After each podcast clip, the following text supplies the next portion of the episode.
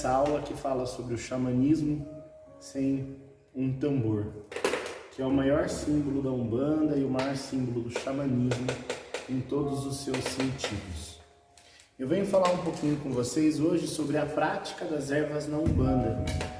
As ervas é, são uma herança que a Umbanda carrega dos índios, dos caboclos, e uma prática que vem é, muito carregada da prática do, do que os africanos trouxeram para o Brasil. Nós sabemos que é uma prática muito mais antiga do que a prática que nós temos conhecimento. Sabemos que a humanidade se utiliza das ervas desde muito tempo. Utiliza-se das ervas em forma de vibração, utiliza-se das ervas em forma de harmonização através dos seus cheiros, utiliza-se das ervas através de perfume e por aí vai, né? Hoje, as aulas de hoje, a gente vem falar sobre a energia trazida pela linha dos caboclos, né? Os caboclos são os pajés brasileiros né? Os caboclos muitas vezes são carregados do axé que os índios é, usam nas suas práticas medicinais e nas suas práticas para que encontre a harmonização e, a e o equilíbrio da, da, energia das pessoas do seu povo. Né? Quem é o pajé? O pajé normalmente é o sacerdote, o pajé, em todas as culturas, é aquele que comunga com os deuses, é aquele que vai ao agé, aquele que vai ao axé, aquele que vai à energia superior, né? Aquele que vai ao grande espírito, como os índios costumam dizer. O pajé é aquele que era encarregado tanto da parte medicinal quanto da parte da alma daquela pessoa. Os pajés utilizam-se desde os primórdios ervas como fonte de medicamento para o corpo, para a alma e para a mente.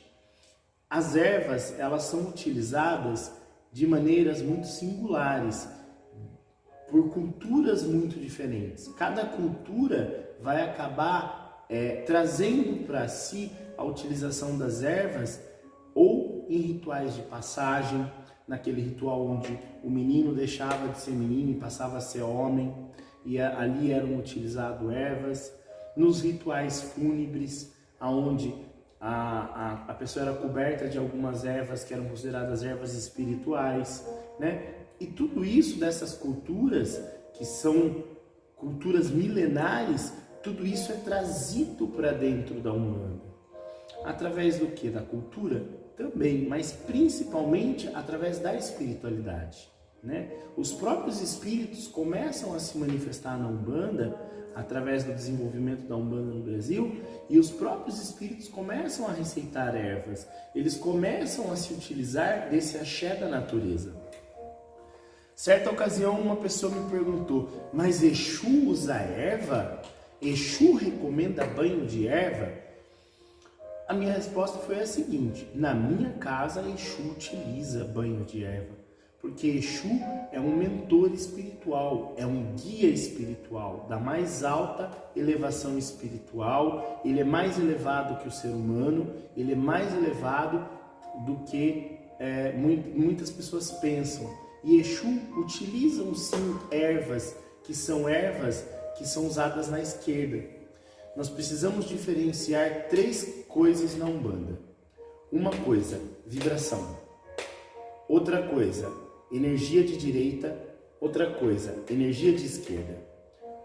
Uma, terceira, uma outra qualificação, energia positiva e energia negativa. Energia ativa e energia passiva. Tá? A gente precisa entender esse conceito para poder entender as ervas. Tá? Então vamos lá energia de direita. A direita está associado com os pretos velhos, com os caboclos, com os herês, com os ciganos de luz. Está associado a todo este campo vibracional desse, de, dessas entidades que estão ligados com o campo da direita. Né? A ordem, a luz, a justiça, e etc. A esquerda não necessariamente é o mal. A esquerda é aquilo que vem para contrabalancear e trazer equilíbrio. Então, existem ervas que são ervas de direita e existem ervas que são ervas de esquerda. E nós precisamos entender que algumas ervas, como aroeira, que é um bom exemplo, que é uma erva muito utilizada para Exu e Pombogira, né? É, é uma erva que é uma erva de esquerda, mas de energia positiva e ativa, tá? A energia, quando ela se trata de uma energia que ela é uma energia passiva, é, é um tipo de energia que vai trazer calma, que vai trazer paz, que vai trazer tranquilidade. E são tipos de ervas que são ervas que recebem outras ervas, porque ela é passiva, ela recebe outra erva. A erva ativa, ela vai trazer o contrário, ela vai trazer disposição, ela vai trazer interação, ela vai trazer é, a sua capacidade de sonhar, de pensar, de ir à frente, coragem, paixão, ela vai trazer atividade. Então, essa é a classificação de uma erva passiva para uma erva ativa, né?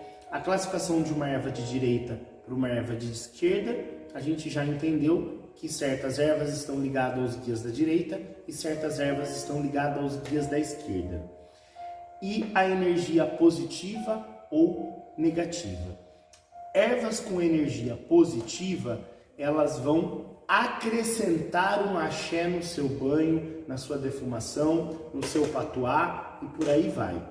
Erva com energia negativa são que são chamados de ervas de descarrego.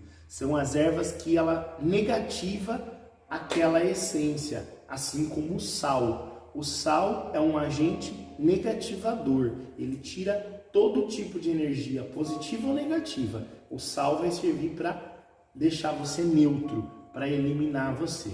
Então nós precisamos entender essas questões, se a erva é de direita ou de esquerda, se a erva é passiva ou ativa e se a erva é positiva ou negativa no sentido da interação, né? Com o tempo nesse curso a gente vai entender como combinar todas essas questões e como combinar todas essas ervas. Não se preocupem, agora talvez pareça um tanto quanto complexo, mas são só entendimentos sutis das energias. Nós precisamos entender sutilmente as energias das ervas para que nós possamos saber fazer um bom banho, uma boa defumação. A energia da erva é uma energia muito sutil, não é uma energia que normalmente põe e a pessoa sente aquilo de uma forma muito pesada. Não, a energia da, da erva normalmente é algo muito sutil, é algo que toca você e você sente aquela sutileza energética, tá? Ah, nós temos a utilização das ervas desde o primórdio, né, de, da, do Brasil, né? O Brasil foi quem o pessoal fala ah, quem descobriu o Brasil. O Brasil não precisou ser descoberto, já haviam moradores no Brasil, né? Que eram os índios, que eram os nossos nativos. Eles já estavam aqui né? E esses índios, eles tinham os seus rezos, eles tinham as suas, as suas crenças nos deuses da natureza, nas forças, nos elementais, em tudo aquilo que eles acreditavam e ainda hoje é, é preservado em algumas tribos. Tá? É, a gente tem um processo muito complexo quando os padres portugueses começam a chegar no Brasil e fazer um trabalho de catequização, né? Onde eles vêm trazendo um cristianismo, né? Às vezes um pouco é, forçado goela abaixo para o povo brasileiro, para o povo indígena brasileiro, e aí começa a se nascer uma nova utilização dessas ervas, uma, uma nova classificação dessas ervas, que é chamado as ervas de rezo popular, né? Que mistura aí a questão do catolicismo com a prática do índio. Então, começam a nascer o que nós chamamos de rezadeiras, benzedeiras e por aí vai. São essas mulheres herdando muitas vezes o conhecimento dos índios brasileiros que começam a preservar o chazinho, né? Dá um chá disso para uma criança, dá um chá daquilo que os vermes que a criança tem sai. Começa-se a criação da medicina popular brasileira, que é a utilização das ervas e que hoje é reconhecido como uma forma de medicina alternativa, né? Até pouco tempo atrás não era. Hoje é reconhecido como é, medicina tradicional brasileira, fitoterapia, a utilização das ervas para que possa haver uma melhora na saúde ou na energia da pessoa. Isso hoje é aplicado e ensinado para os médicos. Hoje existem médicos fitoterapeutas que utilizam das ervas para curar pessoas, né? Então aí a gente começa um processo com as rezadeiras, com as benzedeiras, que benziam crianças, utilizando da mesma, do mesmo elemento que eu ensinei na última aula, que seria a manifestação né, da erva, a utilização dessas ervas para poder né, invocar o elemento do ar ou passar sobre o fogo e passar na pessoa, né? Por aí vai a utilização das ervas nesse sentido.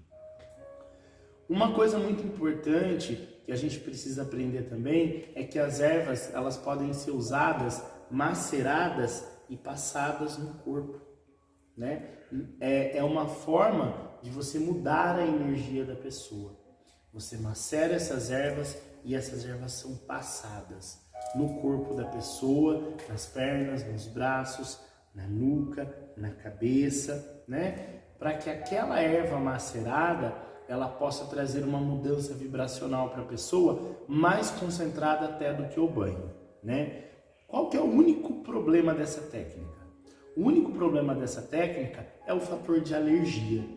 Se aquela pessoa tem alergia àquela planta e você passar no corpo dela inteiro, ela vai ter uma reação alérgica muito, muito forte. Nós precisamos estar alertas o tempo todo. Né? Uma pessoa pode ter alergia a uma planta e se você passar com a defumação perto dela, ela pode passar mal. Uma pessoa que tomou um banho de ervas pode ter uma reação cutânea, uma reação na pele muito ruim, né? Uma reação muito negativa. Esta reação, ela pode ser evitada com o que nós chamamos de teste de é, alergia, né? Nós temos uma área aqui no braço que ela é muito irrigada, ela passa bastante sangue e ela é uma área muito sensível. Uma dica desse curso, que uma forma de você saber se uma pessoa tem alergia ou não, é o que? Você pega a planta, tá? Nossa plantinha aqui, né? A gente pede licença, apanha o sangue, Pede licença ao espírito dessa planta, a todos os elementais que respondem por ela. Peço licença a essa planta sagrada e colho uma folha dela. Nunca devemos tirar de uma planta mais do que o necessário. Né? E nunca devemos tirar mais do que 30% das suas folhas. Senão você corre o risco de matar a planta. Tá? Então, eu tirei só uma folhinha, né? E aí, o que, que eu vou fazer? Eu vou pegar essa folha, eu vou macerar ela com a minha mão, né? E eu vou passar nessa área. Quando eu passo essa erva nessa área, eu estou passando numa parte sensível do meu corpo e muito irrigada. Tá vendo? Passei a erva. E aí é aconselhável que eu espere uma média de 20 minutos. Após 20 minutos, se aparecer um ver, uma, uma grande vermelhidão, eu tenho alergia a essa erva. Ela não pode ser utilizada em banho, ela não pode ser utilizada em defumação perto de mim, ela não deve ser utilizada dentro do meu travesseiro, ela não pode ser utilizada em patuá que fica perto de mim, ela, eu não devo ter contato com ela, porque ela é uma erva que o meu sistema imunológico não tem adaptação com ela, né? Então eu devo fazer o que? Eu devo substituir essa erva por uma outra erva que tenha uma energia compatível. Mais para frente eu vou estar tá passando para vocês ervas que podem ser substituídas umas pelas outras, têm energias compatíveis, né? Então às vezes a pessoa tem uma alergia a uma fava de Oxum, mas eu posso utilizar uma camomila que ela não tem alergia. A pessoa ela tem alergia a um tipo específico de dracena, popularmente chamada de peregum, né? Às vezes ela tem uma alergia. Existe dentro da família das dracenas uma grande quantidade de plantas que contém um axé muito positivo, um axé ativo, né? Um axé positivo, ativo e de direita, ligado a algum, tá? As dracenas, né, estão muito ligadas ao orixá Ogum. Então, às vezes você tem alergia a uma espada de São Jorge, que também se trata de uma dracena, mas eu não tenho alergia ao outro peregum, ao peregum roxo, por exemplo, né? Então eu posso substituir uma erva por uma outra erva para que aquela erva possa ser utilizada. Horários de colheita das plantas. Nós precisamos ter em mente que as plantas, elas quando você tira uma folha dela, é como se você tirasse um pedaço. Então, aquilo não deixa de ser uma ferida, aquilo não deixa de estar exposto, né? E se eu faço a colheita daquela planta num horário onde o sol está muito forte, imagina, aquilo está aberto e o sol ali, né? Isso pode matar a planta. Nós devemos colher sempre depois das 6 horas da tarde preferencialmente é, de manhã, quando o sol não está forte e ela não vai ficar exposta ao sol, ou das 6 horas da tarde, porque ela vai ter das 6 até as 6 da manhã para fechar aquele pedacinho que você tirou a folha, né? Lembra que um dos conceitos nossos é o respeito para com a planta da primeira aula? Tá aí mais um conceito que a gente precisa entender. Nós precisamos ter respeito, inclusive, com a vida dessa planta, não tirando mais do que 30% das folhas e não deixando ela ferida e exposta ao sol, né? Isso vai causar uma desidratação na planta muito severa. Ela vai perder o dobro do líquido para poder fechar aquela parte que foi aberta e você pode perder uma planta. A gente tem que lembrar que cada planta é um ser vivo, cada planta está cheio do axé de todos os orixás, cada planta está cheia da vida, cada planta está cheia da mãe terra, cada planta tem o seu espírito, cada planta tem a sua energia. Então nós precisamos desse respeito sempre guardado dentro do nosso coração e na nossa atitude. Nós precisamos respeitar as plantas que nos dão o axé.